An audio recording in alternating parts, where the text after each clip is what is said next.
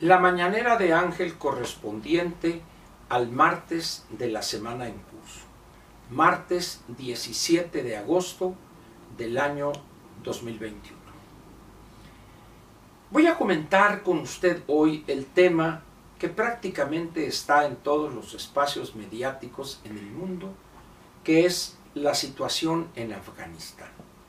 Pero no me voy a meter a los detalles, antecedentes y que eh, estuvieron 20 años en Estados Unidos, etc.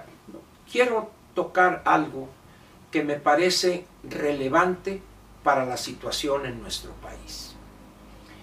Lo que sí quiero hacer, y ser muy enfático en ese sentido, es recomendarle sinceramente que lea el discurso pronunciado ayer por el presidente Biden relacionado con los acontecimientos y la decisión que tomó frente a la situación afgana. Lo puede leer, eh, entra a la página de la Casa Blanca, ya sea que ponga White House o ponga usted Casa Blanca, está en español ahí el, el discurso, puede usted leerlo. ¿Y por qué le pido eso? Porque ahí está una posición de un jefe de Estado, porque seguramente ha leído usted, fue una derrota total para los Estados Unidos y esto va a marcar a Biden, una serie de, de cosas. Otros alegrándose porque fue derrotado Estados Unidos y tonterías por el estilo. Por eso yo le pediría, repito, sinceramente, le suplico encarecidamente, que lea el discurso. Y ahí va a encontrar usted elementos interesantes que podrían, guardando las debidas, eh, eh, dijéramos, eh, las diferencias con la situación que México enfrenta. En ese discurso del presidente Biden hay dos elementos importantes que vale la pena señalar. El primero, los Estados Unidos construyeron un ejército de alrededor de 300, 300, 310 mil efectivos. Lo entrenaron, lo equiparon, lo financiaron, crearon dentro de, de Afganistán algo que era impensable, una fuerza aérea. Tienen hoy una fuerza aérea. Y lo curioso es que este ejército se construyó pensando en detener el reingreso o el, vamos a decir, el reforzamiento de los talibán. El objetivo de ese, de ese esfuerzo de los Estados Unidos era construir, entrenar y equipar unas fuerzas armadas que detuvieran, que mantuvieran a, a raya, por así decirlo, a los talibán. Muy bien. El presidente Trump firmó un acuerdo, decía que para mayo de este año deberían estar fuera. El presidente Biden en un acto de razón de Estado, dice es un acuerdo que se tomó y no le echa la culpa a Trump para nada, es una continuidad, y dice algo que vale la pena señalar. Yo no voy a arriesgar, dice como presidente de los Estados Unidos, a soldados, aparte de sus fuerzas armadas, para ir a pelear una guerra que los afganos, las tropas afganas, no quieren pelear. Repito, no voy a enviar yo a soldados norteamericanos a ofrendar su vida, murieron casi 2.500 elementos del ejército norteamericano en esos 20 años, para librar una guerra en contra de los talibán que las fuerzas armadas o los, o los afganos no quieren pelear. Es, el juicio es impecable. Si usted observa, prácticamente regresaron en dos semanas ya se habían apoderado del país sin disparar un solo tiro. Pero luego hay otro elemento que vale la pena también señalar aquí. El caso del gobierno afgano. El señor presidente teniendo todos los elementos, un ejército y en todo caso de haberlo requerido el apoyo de la comunidad internacional, el Señor dice, ahí se ven, yo me voy porque si me quedo esto va, va a morir mucha gente. ¿Recuerda usted esa expresión de alguien que dijo en relación con lo, del, con lo de Culiacán, no, pues yo ordené que lo soltaran porque si no iba a morir mucha gente, igualito que el presidente afgano. Y hay otro elemento que no lo dice el presidente Biden, pero que periódicos como el New York Times o el Financial Times y algunas otras publicaciones hablan de documentos que se filtraron a la prensa el año pasado, un dossier importante, donde se demostraba que los informes que estaban entregando los responsables militares en Afganistán le mentían al presidente Trump o daban informes rositas, vamos a decirlo, demasiado positivos, pongamos, como guste usted. Y de repente la realidad se aparece y se dan un frentazo los Estados Unidos.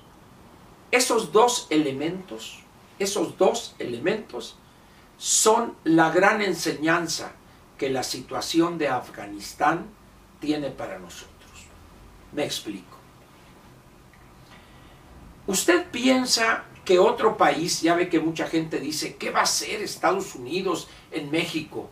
A ver, Estados Unidos no tiene por qué venir a hacer, en términos políticos, en contra de López, lo que nosotros nos negamos a hacer. Es decir, aquellos que esperen que va a venir Biden y va a mandar fuerzas y manotazos y eso. No, señores, no nos equivoquemos. Si los ciudadanos mexicanos mantienen un silencio cobarde y cómplice, si los empresarios mexicanos han enmudecido por años, decenios, y no están dispuestos a abiertamente enfrentarse y denunciar las torpezas y ocurrencias y desatinos en materia económica de este gobierno, no va a venir Biden a decirlo. Estamos igual que en Afganistán. Si los ciudadanos mexicanos no quieren defender su libertad, su futuro, un manejo sano y correcto de las finanzas públicas, no va a venir gente de fuera a hacerlo. Esa es la primera enseñanza que tiene la situación de Afganistán y su desenlace para México. Segunda enseñanza. Así como los reportes que se enviaban al Pentágono, donde decían vamos muy bien, esta fuerza puede detener a los talibanes, etcétera, etcétera, así Gabriel García le decía al presidente de los servidores de la nación, y vamos a ganar aquí y tenemos tantos votos. Y así le decía Mario Delgado, vamos a ganar las 15 gubernaturas y vamos a tener la mayoría calificada y vamos a tener 251 diputados nuestros, etcétera, etcétera. Pero resulta que eso era mentira. Completamente una mentira. Aquí la señora anticientífica Sheinbaum ya se veía arrollando y de ahí a la presidencia de la República. Ténguele. En el momento en que la realidad se le aparece a López, al presidente, en ese momento, vámonos Gabriel, agarra tus chivas y vete para el Senado allá a que te aguante eh, Monreal y a ver, y quítenme este y pónganme al otro, y ahí te va, Claudia, te quiero mucho y todo y eso, pero ahí te va eh, Batres que sí le sabe a la, a la maniobra y baja el cero y no toca. Es decir, la, la mentira duró hasta que la verdad de la realidad llegó. Lo mismo que en Afganistán.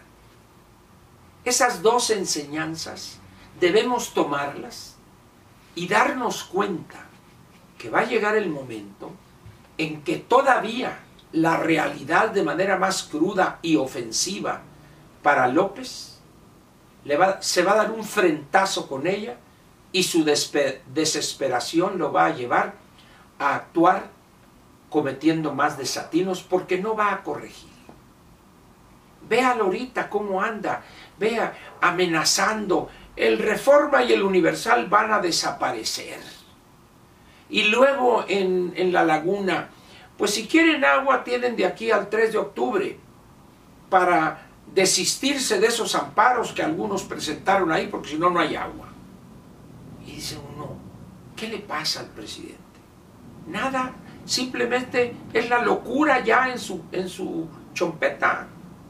Y ya tienen que salir todos los magistrados y todos los consejeros del INE. Los vamos a sacar. A ver, eso no le compete a usted. En todo caso, presente una iniciativa de reforma electoral que no requiera modificar la constitución porque no le van a alcanzar los números. Serían cambios cosméticos, pero, señor, usted no puede hacer eso, pero lanza esas bravatas cual bravero de cantina para su clientela, para decirles, vean y vamos a acabar con esto y el otro y el otro. No puede hacer eso es una mentira, es como tampoco puede eh, imponer por sus cataplines cambios a la reforma energética, ya están suspendidas los cambios a la ley de, de, la industria eléctrica y a la ley de hidrocarburos. ¿Por qué? Porque son violatorias esas reformas a la Constitución. Ya la Suprema Corte, el ministro presidente le dijo, vámonos, para afuera, 13 transitorio, a chupar faros. Es decir, por eso es importante entender la realidad que más temprano que tarde va a enfrentar López. Y es un hombre tan soberbio, tan autoritario, como todo cacique pueblerino, que en vez de rectificar, en vez de adecuarse a esa realidad, cree que al conjuro de su verbo florido la va a cambiar. No es cierto. No va a cambiar esa realidad simplemente con un abracadabra patas de cabra. Atendamos pues esto que está pasando allá en lo que podría representar para nosotros una enseñanza. Habrá otras, ya las comentaremos en los próximos días. Por lo pronto termino suplicándole encarecidamente que lea el discurso del presidente Biden. Muchas gracias y lo espero mañana miércoles.